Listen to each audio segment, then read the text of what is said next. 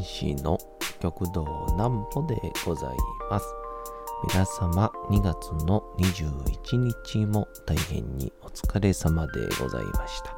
お休みの準備をされる方、もう寝るよという方、そんな方々の寝るをともに寝落ちをしていただこうという講談師、極道南歩の南歩ちゃんのお休みラジオ。このラジオは毎週月曜日から金曜日の21時から音声アプリサウンドクラウド、Spotify、Amazon Music、Podcast にて配信をされております。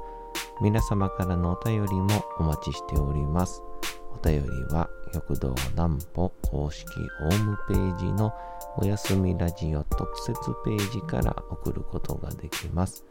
内容は何でも結構です。ねえねえ聞いてよなんぽちゃんから始まる皆様の日々の出来事や思っていることなどを送ってください。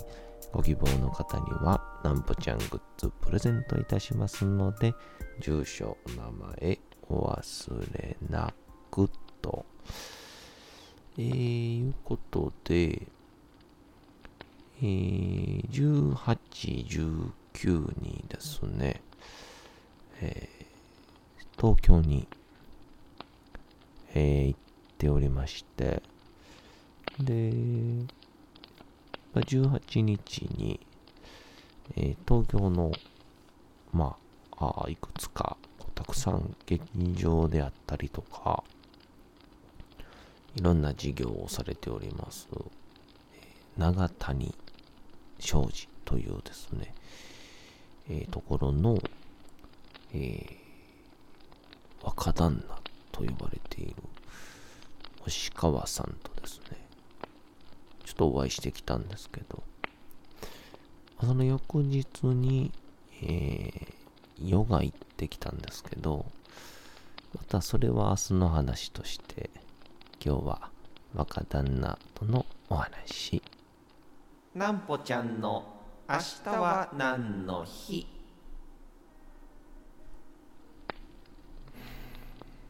さて、明日が2月の22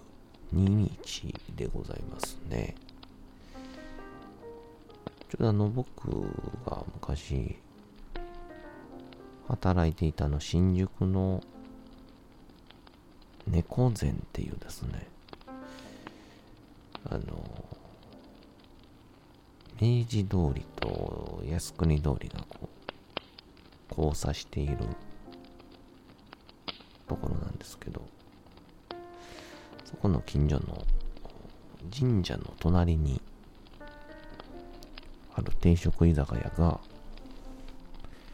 えー、猫膳で猫好きってのも相まって、2月22日、にゃんにゃんにゃんの日は、あの、通常でも、激安の居酒屋なんですけど、全部手作りで激安なんですけど、えー、異常なまでの、えー、大赤字デーとなる、あのセールをやる日でございまして、あのとんでもない金額で、えー提供するのが毎年あるんですけど、なんか、ビール100円とかまでいったんちゃうかな。唐揚げ1個10円とか。ふざけてるでしょ。まあそれに合わせました。猫の日。ちなみに今年はもうコロナの影響もあって、ちょっと中止みたいですけど。さあ、猫の鳴き声が、にゃんと表現されることから、にゃんにゃんにゃんの語呂合わせにちなんで、えー、ペットフード工業会が2月22日に記念日を制定しております。ちなみに2月22日の日付は猫の日制定委員会が中心となって募集した全国の愛病家愛の猫愛病家からの約9000通以上にもなる公募によって決定されております。また、例年2月22日には各地で愛病家たちが主催するイベントが多くのペットショップなどでは猫に関する催しが行われているか近年では SNS 上で自慢の愛猫や自身の猫コスプレをお披露目するのが恒例となってきておりますと。あのー、このぜひともぜひともですけど、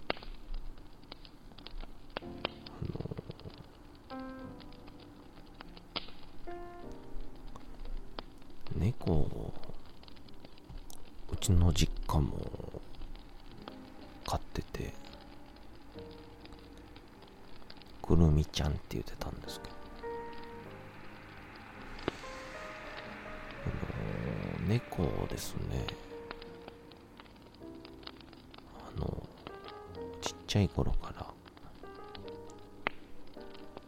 えー、飼う場合まあこれはまあ、家族にどういう形でね、迎え入れるかは別として、あのー、ちっちゃい頃に、もう体中、むちゃくちゃに触っても、OK なようにしてあげといた方がいいらしいですね。大人になってからだと、拒否反応を示しちゃうっていうので、あのお腹触ったら怒るとか、肉球触ったら怒るとか、っていうのを、ちっちゃい頃に、あの、しっかりと触っといてあげた方がいいって YouTube でやってました。えー、さあ長谷の若旦那押川さんとお会いさせていただきましたてでもともとが、まあ、先週もお話ししたんですけどまあ、ツイッターで、その、まあ、長谷という、えー、東京で言うなら、大江戸日本橋邸とか、えー、新宿風とか、上野広小路邸とか、こういろんな劇場を管理をしているあのお茶漬けの長谷ではなくて、長谷商事という。まあ、他にもビルがいっぱいあったりとか、ういう不動産もされてるんですけど、で、まあそういう流れで、こう、余生のね、末広亭とか、池袋演芸場とか鈴本とかは、もちろん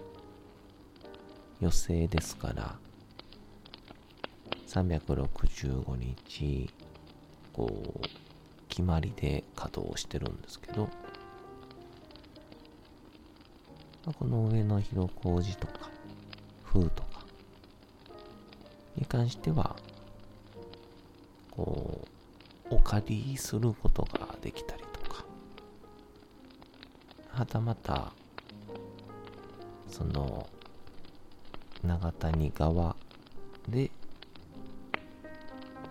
主催している会があったり本当にこう多方面において芸人に、まあ、いろんなこう場を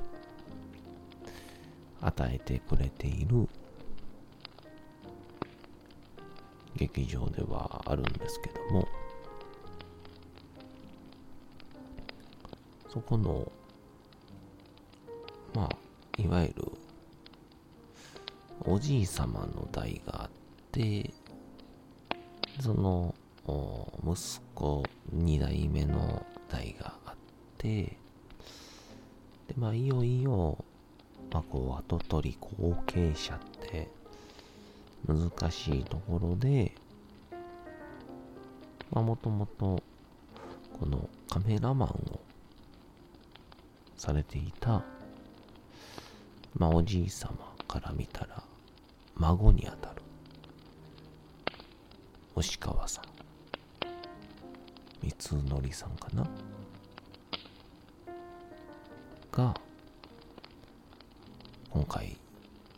えー、やっぱり会社を継ぐというまあこう当たり前かのように思うんですけど、動産であったり劇場運営を受け継ぐっていうのは、えー、多分ほど想像もはるかに超える実は大変なことでまあ言ったら東京の落語家だけでも5、600言われて500とかいると言われている。のに加えて、えー、浪曲あとはまあ講談もそうでしょう。寄席演芸漫才大神楽マジック金、えー、とは何でしょうね。その園芸に加えて、いわゆる、その長谷という会社が、スポンサーになっている、まあ、いわば、お得意先であったり、関連会社であったり、まあ、ちょっともう、僕みたいな一般ピーポーでは、想像がつかないぐらい大変なお仕事を、まあ、継ぐと決められて、で、まあ、継ぐとなったら、これまあ、別に従来通りのことをやっときゃいいんでしょうけど、まあ、僕とこう僕が交流をさせていただくきっかけとなった SNS でですねもう様々な革命を起こすべくもう発信しまくってるんですよ。ちろん園芸のことは、えー、書きますけど他にもこう新しい縁を結ぶための発信であったり他の芸人さんの出演情報であったり、それに加えて、ちょっとこう、新しい取り組みへの、種まきというか、まあおそらく、これまで長谷であったり、まあこれはほとんど昭和にできた企業が、まあ老舗と言われる企業がまりやってこなかったマーケット戦略って言うんでしょうかね。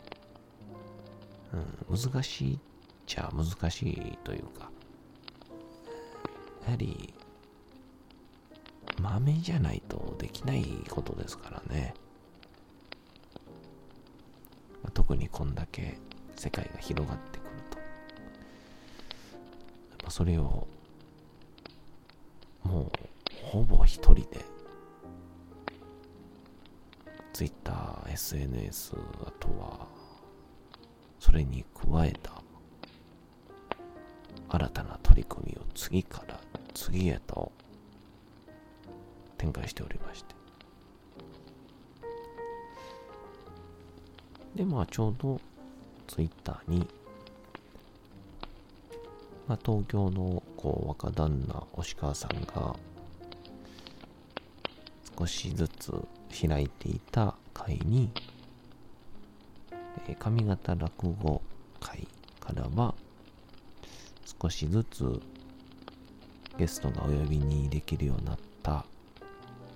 のでまたいつしか、えー、我々上方講談協会もみたいなの書いてくれてたんですよ。でまあ僕もあの、まあ、よくわかんない勢いに乗っかってしまうタイプなんで、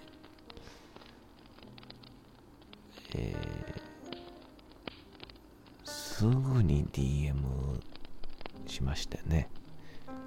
えー、合わしてくれっていう。今完全に変なやつに絡まれたっていう状況ですよ。どこぞの知らんやつが、会うてくれって言って。そしたら、まさかの押川さん。あなたのこと知ってましたよって。こんな辺境の地のこと知ってるの？と思って。幻の島みたいな存在ですからね。我々は。まだ上方講談師の生き残りなんていたんだっていう世界ですから。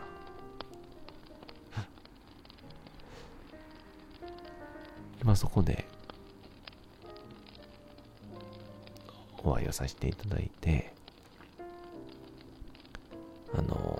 まあ、先ほど話したようなどういう経緯で今に至るのかとか、まあちょっとまだたくさん公表はできないような少しこう、なんて言うんでしょう。押川さんの野望というか、あ企みというんでしょうか。でも、総じてですね、えー星川さんからあもう先輩ではいらっしゃいますけど感じたのはあの本当にキラキラしてました、えー、かっこよかったですね。うん。えー、今後本当に大変な仲やとは思うんですけどもなんかその人の夢を応援したいなと思わせるパワーを持っている若旦那、押川さんでございました。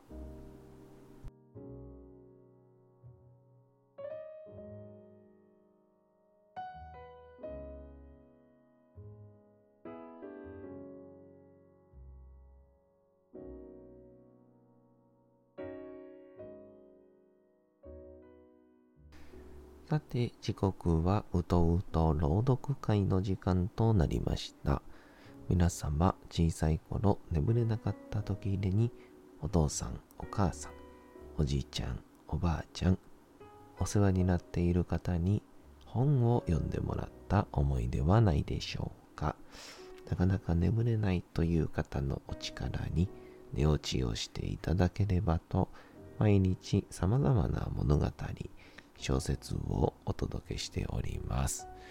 さて、本日お読みしますのも、小説吉田松陰でございます。まあ、松陰先生もおそらく、門下生であったりとか、まあ、いろんな人たちに、こいつを応援してやりたいなと思わせるパワーを持った人やったんでしょうね。それではどうぞ本日もお楽しみください。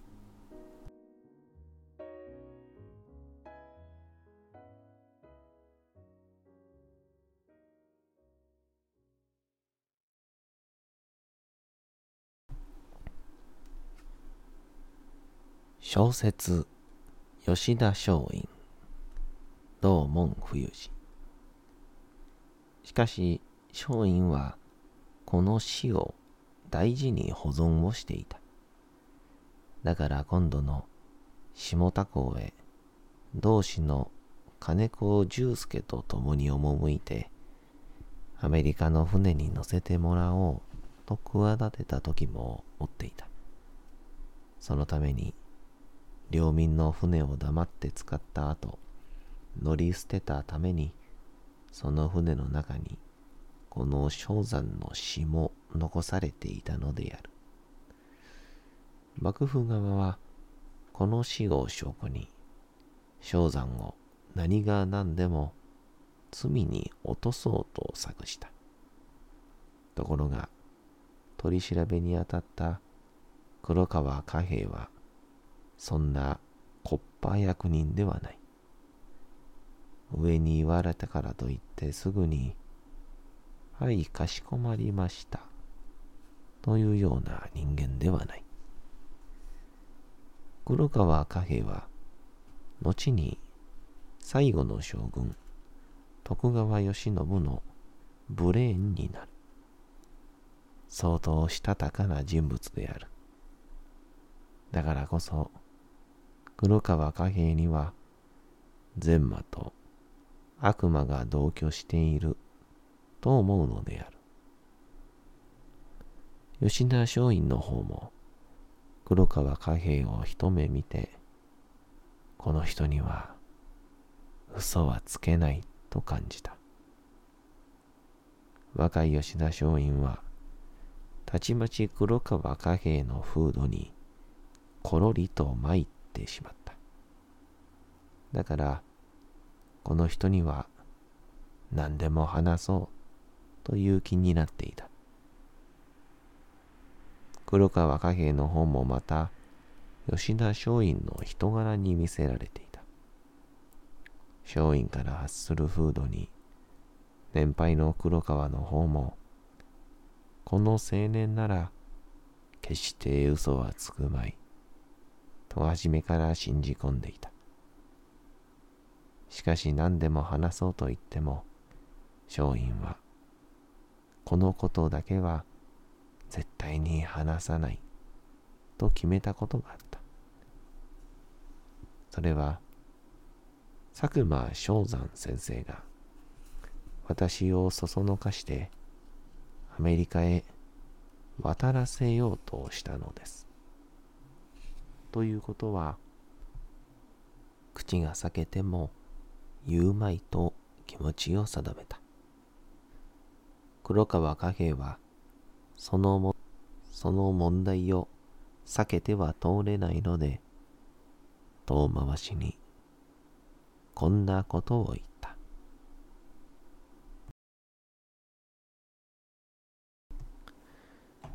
さて、本日もお送りしてきました、なんぽちゃんのおやすみラジオ。というわけでございまして、2月の21日も大変にお疲れ様でございました。